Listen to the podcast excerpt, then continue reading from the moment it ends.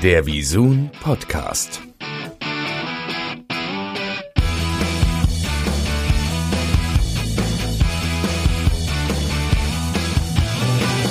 Herzlich willkommen zu einem neuen Visun Podcast mit dem Thema Influencer. Und wir wollen so ein bisschen die Einblicke heute gewähren in das Influencer-Leben und wie sich das ganze Berufsfeld weiterentwickelt.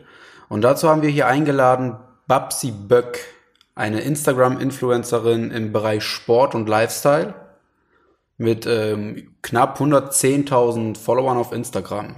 Aber ich würde einfach mal sagen, die Babsi stellt sich mal ganz kurz selber vor. Ja, hi, ich bin die Babsi. Ich komme aus dem Allgäu und bin 24 Jahre alt und lebe jetzt schon seit circa fünf Jahren ähm, von Instagram. Babsi, war es Wunsch oder eher purer Zufall, dass du Influencerin geworden bist? Also als ich mit dem Ganzen angefangen habe, kannte man das Wort Influencer noch gar nicht. Äh, da gab es nur sowas wie Blogger oder so. Ähm, das habe ich zum Beispiel nie gemacht, deswegen war das eigentlich alles Zufall ähm, und es war nie geplant.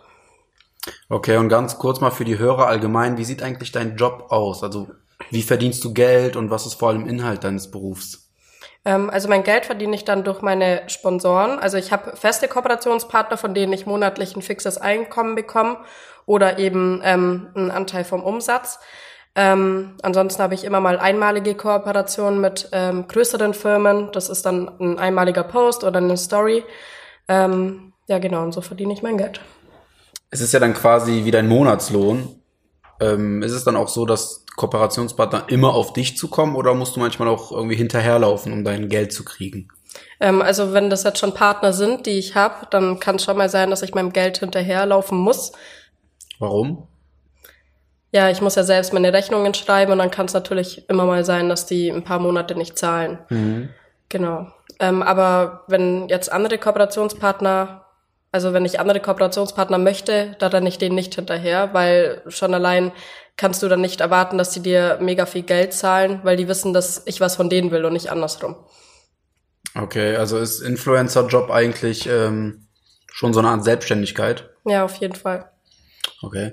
Ähm, ist ja auch aus unternehmerischer Sicht mittlerweile so ein fester Bestandteil im Marketingmix. Also heißt Radio, Fernsehen, das sei mal dahingestellt. Das sind so diese normalen Sachen, die man kennt, die Standardsachen. Und Influencer, Social Media kam ja mit den Jahren dazu. Ähm, du als Influencerin, worauf müssen Unternehmen achten, wenn sie Influencer in ihre Kommunikationsstrategie einbauen wollen? Oder hast du vielleicht einen Tipp für ein äh, Unternehmen oder was ist wichtig dabei? Also man sollte auf jeden Fall erstmal darauf achten, dass das keine gekauften Abonnenten sind oder so, weil es gibt mittlerweile sehr, sehr viele, die sich ihre Abonnenten kaufen oder sonst irgendwas. Ähm, und da gibt es verschiedene Programme, wo man das herausfinden kann. Und wirklich auch darauf achten, ob die Abonnenten auch ähm, ja unter die Bilder, unter den Bildern was Sinnvolles kommentieren und was Persönliches und nicht immer so normale äh, Worte wie cooles Foto oder so. Also das ist sehr wichtig, dass man das merkt. Also Persönlichkeit, inwiefern ist Persönlichkeit so ein wichtiges, so ein wichtiger Faktor im Influencer-Leben? Ich denke halt, umso mehr sich die Leute mit dir identifizieren können und dich kennen, umso besser kommst du rüber. Also.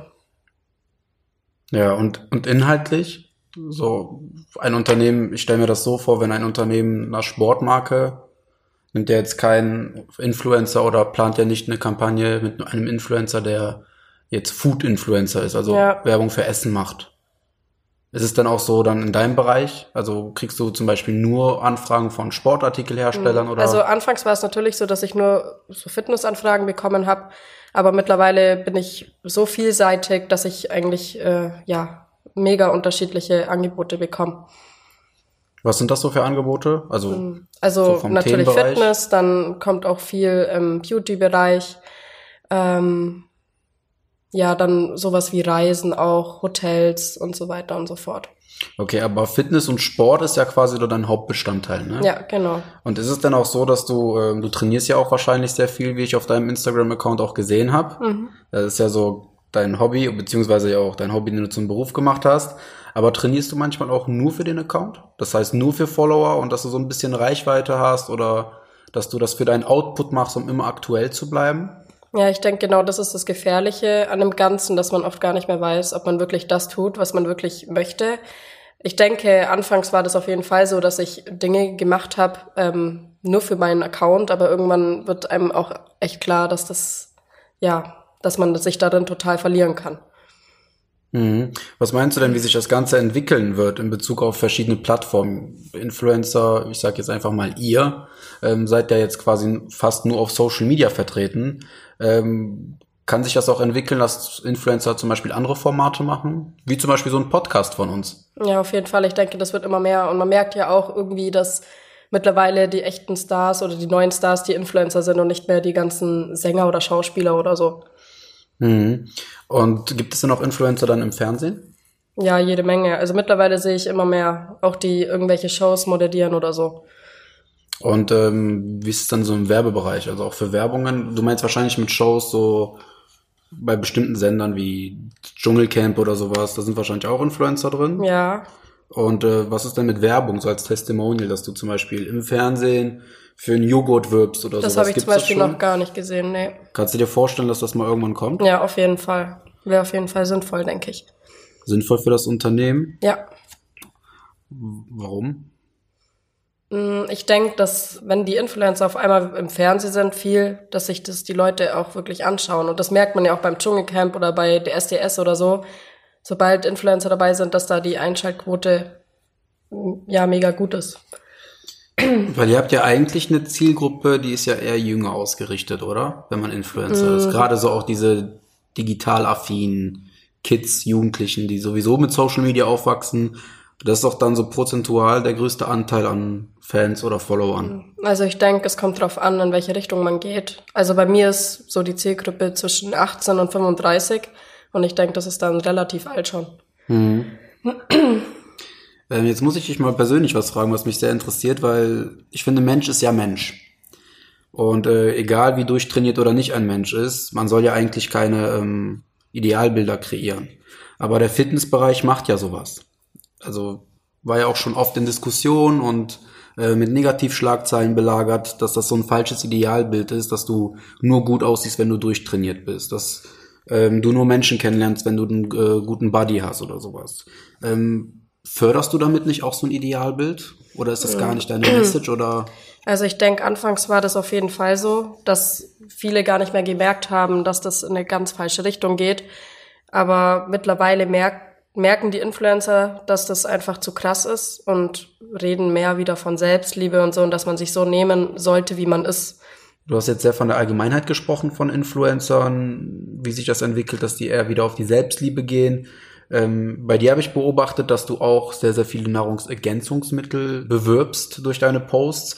Förderst du nicht damit auch dieses falsche Idealbild? Ja, damals war das bestimmt so. Da habe ich dann auch irgendwann gemerkt, als ich selbst immer die perfekten Frauen auf Instagram gesehen habe, dass eventuell auch ich ähm, ein ganz falsches Bild vermittel. Und dann habe ich eben irgendwann angefangen, nicht nur über meine Diät zu reden und über meinen Körper, was da für neue Fortschritte sind, sondern habe angefangen, mehr Persönliches zu zeigen. Was sind denn so persönliche Inhalte bei dir? Wie darf ich mir das vorstellen? Mm, Also ich mache oft Videos mit meiner Schwester zum Beispiel, weil sie auch mega witzig ist und zeige einfach ganz normal meinen Alltag, ohne großartig meine Diät und ähm, den Sport mit einzubeziehen.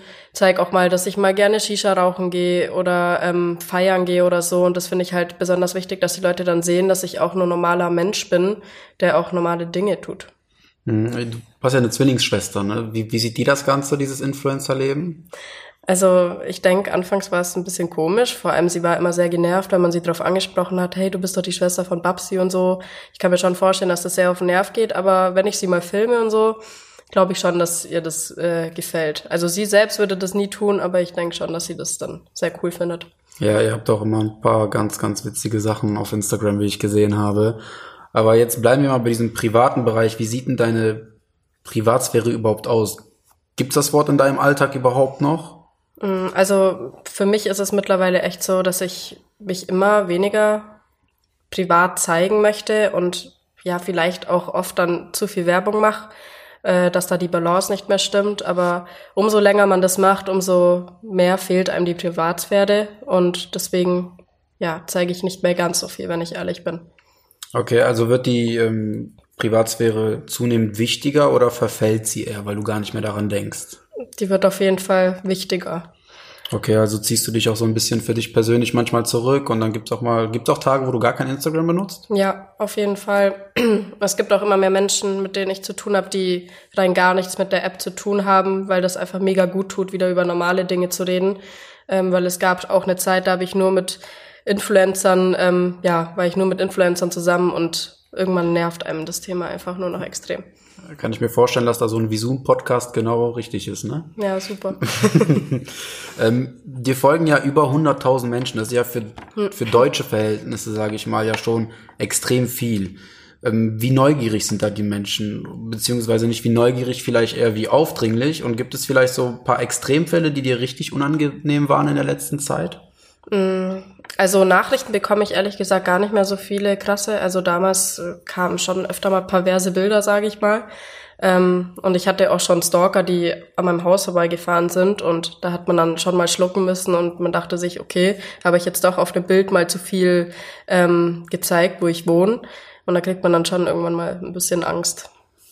Okay, ähm, ist es dann eher so, dass lässt dich sowas zweifeln an diesem Beruf?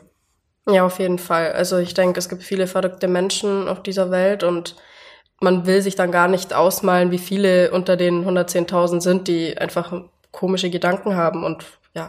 Ja, und jetzt, wenn man das jetzt mal umdreht, gibt's auch positive Sachen? Weiß ich nicht, Freunde fürs Leben oder sowas? Oder hast du Bekanntschaften gefunden, die du bis heute pflegst und wo ihr euch auch, euch auch regelmäßig treffen könnt und wo es einfach dadurch schön geworden ist? Ja, also eigentlich habe ich über 80 Prozent meiner Freunde über Instagram kennengelernt. Also da bin ich auch mega dankbar drum, dass man dann über so eine App die Menschen findet, die wirklich zu einem passen, weil die selbst sehen, okay, die ist echt ähm, witzig, hat selbe, dieselben Hobbys und so und ähm, mit manchen unterhalte ich mich halt dann einfach länger und dann trifft man sich halt vielleicht mal irgendwann.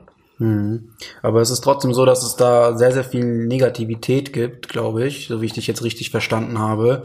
Ist es da leicht, als Influencer in so ein Loch zu fallen? Also ich will jetzt nicht von Depressionen reden oder sonst was, aber vielleicht ja so ein unglücklich sein über eine längere Zeit. Ja, also als ich damit angefangen habe, habe ich das oft nicht gemerkt. Also ich war auf jeden Fall eine längere Zeit unglücklich. Das haben auch die Abonnenten direkt gemerkt. Ich habe mega viele Abonnenten verloren, weil ich wirklich in so einem Loch war und da kann man schon von Depressionen reden. Ähm, aber wenn man irgendwann wieder aus diesem aus dieser App draußen ist und im wahren Leben lebt, dann geht's einem auch wieder besser, wenn einem das mal klar wird, wie sehr man sich in so eine App verlieren kann. Kannst du dir das denn vorstellen, noch Jahre zu machen, wie so ein normales Berufsleben, sage ich jetzt mal, oder ist der Drang nach so einem Leben außerhalb von Instagram immer größer? Also es wird wirklich von Jahr zu Jahr größer. Ich kann es mir nicht mehr vorstellen, das jahrelang zu machen. Ähm, bin auch schon an einem Projekt dran, was nichts mit Instagram zu tun hat und ähm, wieder, ja, nicht online ist, sondern, sondern offline. Ähm, und ich habe mir gesagt, spätestens wenn ich mal eine Familie habe und so, werde ich nicht mehr im öffentlichen Leben wollen. Mhm. Mal kurz on point zusammenfassend gesagt, Segen oder Fluch? Ich glaube eher Fluch. Noch eine letzte Frage zum Abschluss. Fragst du manchmal Menschen, ob die Bilder von dir machen oder ist dir das eher unangenehm in der Öffentlichkeit? So, hey, kannst du mal ein Bild für mich machen? Ich brauche das für Instagram. Nee, sowas mache ich nicht. Habe ich auch noch nie überlegt, sowas zu machen. Ich habe meistens Leute bei mir, die dann ein Bild machen können. Freunde oder Fotografen? Beides. Ah, okay. Das heißt, ähm, machst du das aus Scham oder ist dir das wirklich peinlich oder ist es einfach nicht dein Stil als Instagrammer? Ich finde es einfach nicht, also peinlich ist es nicht, aber ähm, ich habe halt meine Leute, bei denen ich weiß, okay, die können Bilder von mir machen und die sehen dann gut aus. Und wenn du jetzt jemand Fremden fragst, müsstest du den erstmal zehn Minuten volllabern, wie du das Bild haben möchtest und mhm. muss also, nicht sein. Also es ist doch schon irgendwie extrem wichtig für dich auch, dass das Bild perfekt ist für Instagram. Nicht unbedingt perfekt, aber ich muss mir halt gefallen. Gut, dann haben wir ja extrem viele Einblicke bekommen und auch ein paar interessante Inhalte von dir gehört, wie das Ganze funktioniert und wie sich das vielleicht entwickeln wird. Man hat ja auch immer gehört, äh, Influencer sein sollte auch mal als Ausbildungsberuf angeboten werden und, und, und.